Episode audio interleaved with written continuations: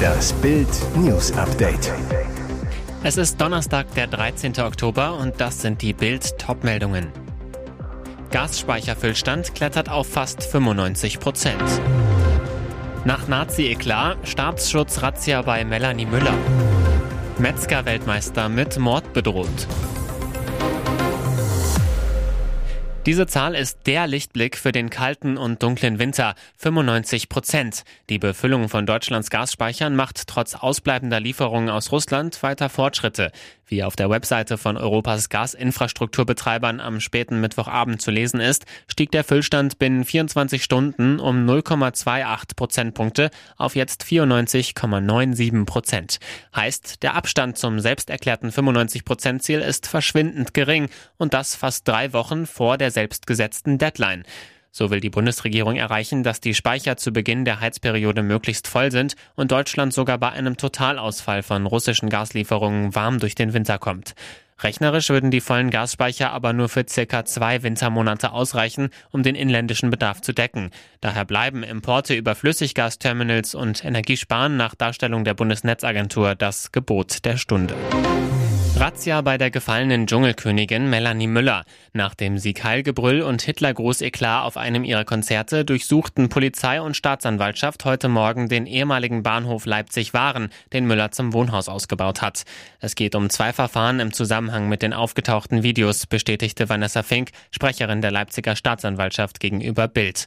Nach Bildinformationen rückten Polizei und Staatsanwaltschaft gegen 4 Uhr zum Grundstück der ehemaligen Dschungelkönigin aus. Es wurden Beweismittel sichergestellt. Bei einem Auftritt von Melanie Müller bei der Hooligan-Truppe Rowdies Eastside am 17. September brüllten Neonazis Sieg Heil, reckten dabei den rechten Arm. Nachdem ein Video davon aufgetaucht war, beteuerte Müller den Auftritt sofort abgebrochen zu haben und distanzierte sich von dem Vorfall. Doch ein anderes Video zeigte, wie die Ballermann-Sängerin dem Mob vor der Bühne den Hitlergruß zeigt, mehrfach und eindeutig. Auf Bildanfrage redete sich Müller raus. Seit elf Jahren stehe ich auf der Bühne und mache immer diese Handbewegungen. Nicht aus rechtsradikalem Hintergrund, sondern zicke, zacke, zicke, zacke. Also genauso, wie ich es dort mache. Vom Killer mit dem Schäferhund fehlt weiter jede Spur. Wie die Polizei am Donnerstagmorgen mitteilte, hatte die öffentliche Großfahndung nach Rainer Michael Leopold bislang noch keinen Erfolg. Der Mann, der aus Warstein stammt, steht im Verdacht, in Witten seine Lebensgefährtin Rosemarie N. getötet zu haben. Die Ermittler gehen derzeit davon aus, dass sich der mutmaßliche Killer noch im Hochsauerlandkreis aufhält. Er ist vermutlich mit dem schwarzen Audi A6 und dem weißen Schäferhund Jack unterwegs. Der Wagen und das Tier gehörten der Getöteten. Die Hintergründe der Tat sind noch weitgehend unklar. Wir gehen allerdings davon aus, dass es einen Streit um die Beziehung zwischen dem Verdächtigen und dem Opfer gab, so der ermittelnde Oberstaatsanwalt Andreas Bachmann. Leopold hatte sich nach Bildinformationen zuletzt in einem psychiatrischen Krankenhaus in Warstein aufgehalten, war am Wochenende aber regelmäßig bei N zu Besuch. Er ist Polizei bekannt, aber nicht wegen Gewalttaten. Bei der Tat wurde keine Waffe verwendet, dennoch rät die Polizei zur Vorsicht. Wer Leopold sieht, sollte sofort den Polizeinotruf wählen. Ein Foto und weitere Infos gibt es auf Bild.de. Veganer und militante Tierschützer drehen durch. Sie bedrohen den besten Metzger der Welt, Dirk Freiberger, offen mit Mord. Im September gewann Freiberger zusammen mit seinem Team die Metzger-Weltmeisterschaft in Sacramento, Bild berichtete. Der Nürnberger Metzger-Star, seitdem haben es Veganer und Tierschützer auf mich abgesehen, kommentieren meine Videobeiträge auf YouTube, Facebook und Instagram nur noch negativ. Eine Frau hat mir eine Todesdrohung auf den Anrufbeantworter meiner Geschäftsnummer gesprochen. Als Beweis hat er folgende Sätze gesichert. Ich werde Sie in den Schlachthof führen, ich drehe Sie durch den Fleischwolf. Sie haben mich richtig verstanden, das ist kein Spaß mehr. Ich werde Sie flachlegen, so wie Sie das mit den Tieren getan haben. Freibergers Kommentarspalten sind voll mit vielen weiteren üblen Beschimpfungen und Drohungen. Freiberger hat Anzeige bei der Polizei gegen die Absender der Drohungen erstattet. Der Weltmeister Metzger will für seinen Berufsstand kämpfen. Egal ob die Tierschützer mich weiter drangsalieren, ich mache auf jeden Fall weiter.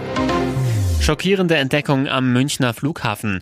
Die Zollbeamten staunten nicht schlecht, als sie einen lebendigen Albino-Alligator im Gepäck eines Reisenden entdeckten. Bei der Kontrolle des Reisegepäcks fiel den Mitarbeitern der Sicherheitskontrolle das ungewöhnliche Röntgenbild auf. Die Beamten informierten umgehend den Zoll, der beim Öffnen des Reisekoffers einen lebenden weißen Alligator entdeckte. Das Tier war ein Meter lang und bis auf die Nasenlöcher komplett in Frischhaltefolie eingewickelt. Es bestand akute Lebensgefahr. Zusammen mit einem Tierarzt befreiten die Zöllner das Tier und übernahmen die Erstversorgung. Vor Abflug nach Singapur wurde der Reisende von den Zollbeamten ausfindig gemacht und kontrolliert. In Asien werden für Albino-Alligatoren bis zu 75.000 Euro gezahlt.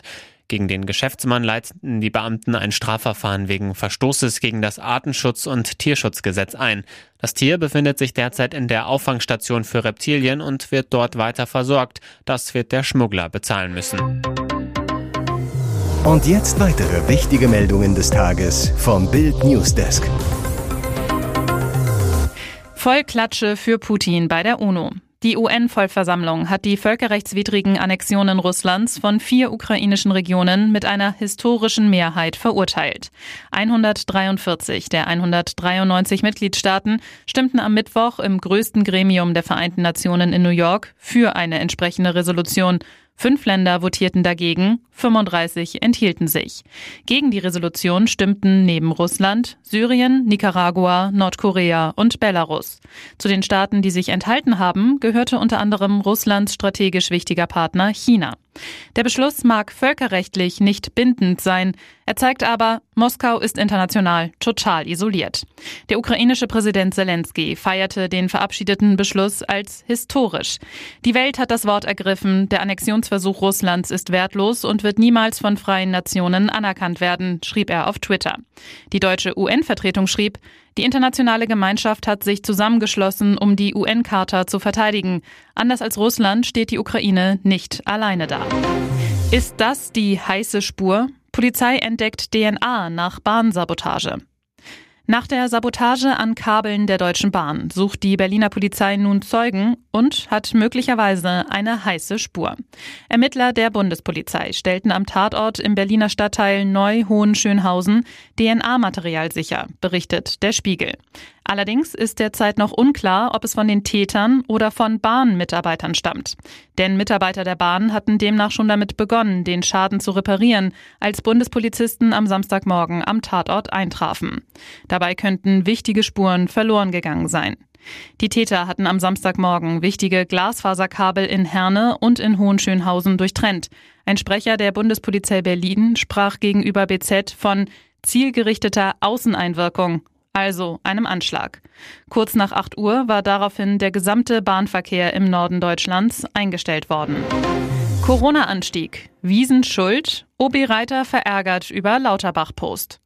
Sie gelten als gute Freunde, doch jetzt knirscht es zwischen Münchens Oberbürgermeister Dieter Reiter und seinem Parteigenossen in Berlin, Bundesgesundheitsminister Karl Lauterbach.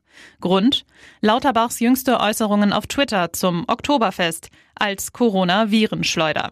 Sieben Tage nach Ende des größten Volksfestes auf der Theresienwiese sind die Infektionszahlen angestiegen. Das Robert-Koch-Institut meldete jetzt für München 7125 neue Corona-Fälle und fünf weitere Todesfälle. Die Sieben-Tage-Inzidenz für die bayerische Landeshauptstadt beträgt 1497,4. Karl Lauterbach sieht diesen Trend mit großer Sorge. Das Oktoberfest erinnert uns, Schreien und Rufen im Innenraum maximiert Aerosolübertragung von Corona. Im Winter wird das ein großes Problem werden, teilte er via Twitter mit. Die Kritik am Oktoberfest als Corona-Schleuder ärgert den OB. In einer Pressemeldung erklärte Dieter Reiter, Herr Lauterbach hat auf meine explizite Nachfrage im April, ob es Zugangsbeschränkungen geben könnte, geantwortet, dass es dazu keine rechtlichen Möglichkeiten gibt und auch für den Herbst keine zu erwarten sind. Zugangsbeschränkungen, wie beispielsweise das von mir präferierte 1G, also nur frisch Getestete auf das Festgelände zu lassen, waren damit nicht möglich. Hier ist das Bild News Update. Und das ist heute auch noch hörenswert. Edeka wirft Konzernen Inflationsabzocke vor. Jetzt eskaliert der Schokoriegelkrieg. Edeka und Rewe erhalten keine Waren mehr von dem Lebensmittel- und Tierfutterhersteller Mars. Die angeschlossenen Discounterketten Netto und Penny gehen ebenfalls leer aus. Der Grund für den Handelskrieg? Rewe und Edeka wollen die jüngste Preiserhöhung von Mars nicht akzeptieren. Der Streit schwillt bereits seit drei Monaten. Bei Mars verweist man auf gestiegene Kosten, vor allem bei Energie und Transport. Die Einzelhändler halten die jüngsten Preisforderungen für unberechtigt und die Begründung für die Höhe des Preisanstiegs für vorgeschoben. Bei Edeka, das sich immer wieder Auseinandersetzungen mit großen Marken liefert, ist man verärgert und verweist seine Kunden deshalb auf die günstigeren Eigenmarken als Alternativen. Ein Sprecher von Rewe sagt zu Bild, Grundsätzlich sehen wir uns mit weiteren Wellen von Preisforderungen konfrontiert. Einen Teil dieser Forderungen können wir nachvollziehen. Maß rechtfertigt sich, eine Sprecherin erklärt auf Bildanfrage, während wir steigende Kosten weiterhin so gut wie möglich intern auffangen, ist jedoch ein gewisses Maß an Preisanpassung nötig. Bayern-Fans toben wegen Ticketabzocke. Anhänger mit Protestviertelstunde in Tschechien. Bei Viktoria Pilsen hat der FC Bayern am Mittwochabend mit einem 4 zu 2 Sieg den Einzug ins Champions League Achtelfinale perfekt gemacht. Für die Bayern-Fans stand einem tollen Europapokalabend also nichts im Wege. Doch die Bayern Ultras bzw. die Dachvereinigung Club Nummer 12 und die Gruppen der Südkurve waren vor dem Spiel in Tschechien gewaltig in Rage. Grund das günstigste Ticket soll mit 70 Euro 500 Prozent mehr kosten, als Viktoria Pilsen bei einem Spiel in der tschechischen Liga verlangt. Es ist eine Respektlosigkeit, wie hier den Fans in die Tasche gegriffen wird, wütet die Vereinigung Club Nummer 12.